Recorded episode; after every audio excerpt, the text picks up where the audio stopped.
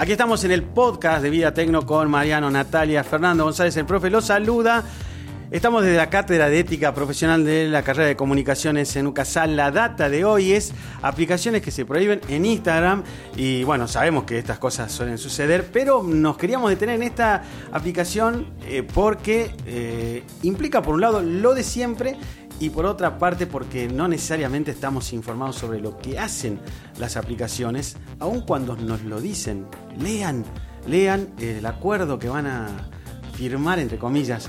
Eh, Mariano eh, tiene el nombre de la aplicación. Like Patrol. ¿Para qué servía Like Patrol? Porque Like- ya está fuera. Out. Está afuera. Like Sí. Patrol era una aplicación que recopilaba la información pública de Instagram de los usuarios para hacer un seguimiento sobre las cosas que les gustaban o que seguían en Instagram. Bien. Medianamente se hacía eso, algo de eso. Yo estoy en Instagram, no manejo muchas cosas.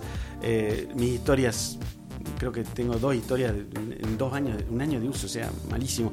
Pero eh, yo podía ver lo que hacía otra persona, otra cuenta, por decir así, porque en realidad también hablar de personas es relativo.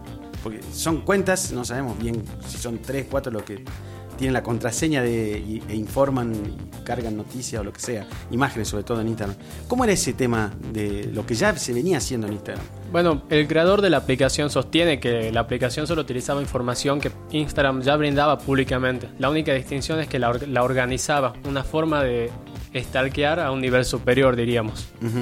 Eh, vos también, Nati, habías visto algún dato que te llamaba la atención sobre eh, cómo era eso que habían creado grupos. No, Claro, que una vez que uno ingresaba a ver el tema este de, los, de lo- a quién seguía, se te creaban ciertos grupos que eran como de coqueteo, que era como, por ejemplo, vos querías ver a quién seguía tu ex y de repente te aparecían todos los me gusta que esta persona le había estado dando a alguien y de pronto ya generaba esa tensión de, uy, esta persona anda detrás de tal otra.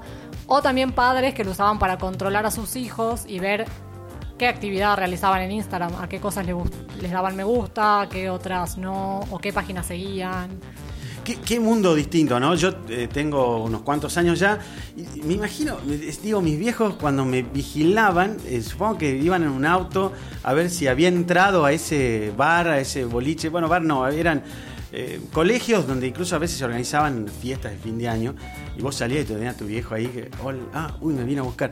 Ah, Yo no me, me, cuesta imaginar la situación, tengo algunos amigos que eh, bajar una aplicación para ver qué hacen los hijos eh, o hablar con el hijo y decirle, a ver, ¿qué haces en Facebook o qué haces en tal cosa? ¿no?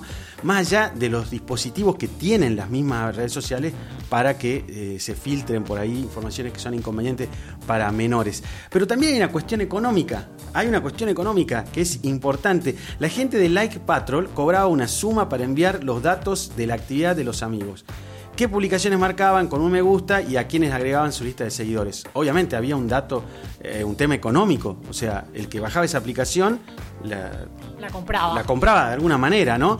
Este, así que, bueno, vamos a estar atentos a estos datos eh, siempre en nuestros podcasts, hablando de aplicaciones que han tenido algún problema, otras que nos resulten positivos, porque hace poco hablamos de aplicaciones que nos sirven para estudiar, pero recuerden, Like Patrol, encima, Like Patrol, Natalia, ¿a qué suena eso? Patrol. Ah, policial.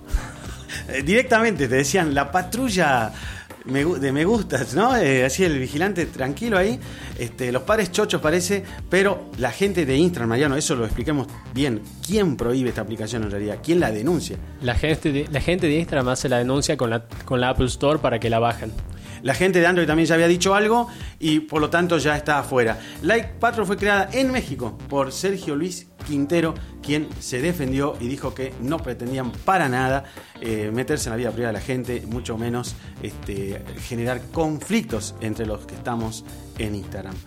Eh, señores, el dato de hoy entonces, aplicaciones que son prohibidas en este caso por Instagram, pero vamos a hacer un seguimiento de lo que pasa con las aplicaciones en la vida tecno. Chao gente, nos vemos. Este es el podcast, nuestro podcast aquí en la radio de la UCASAL.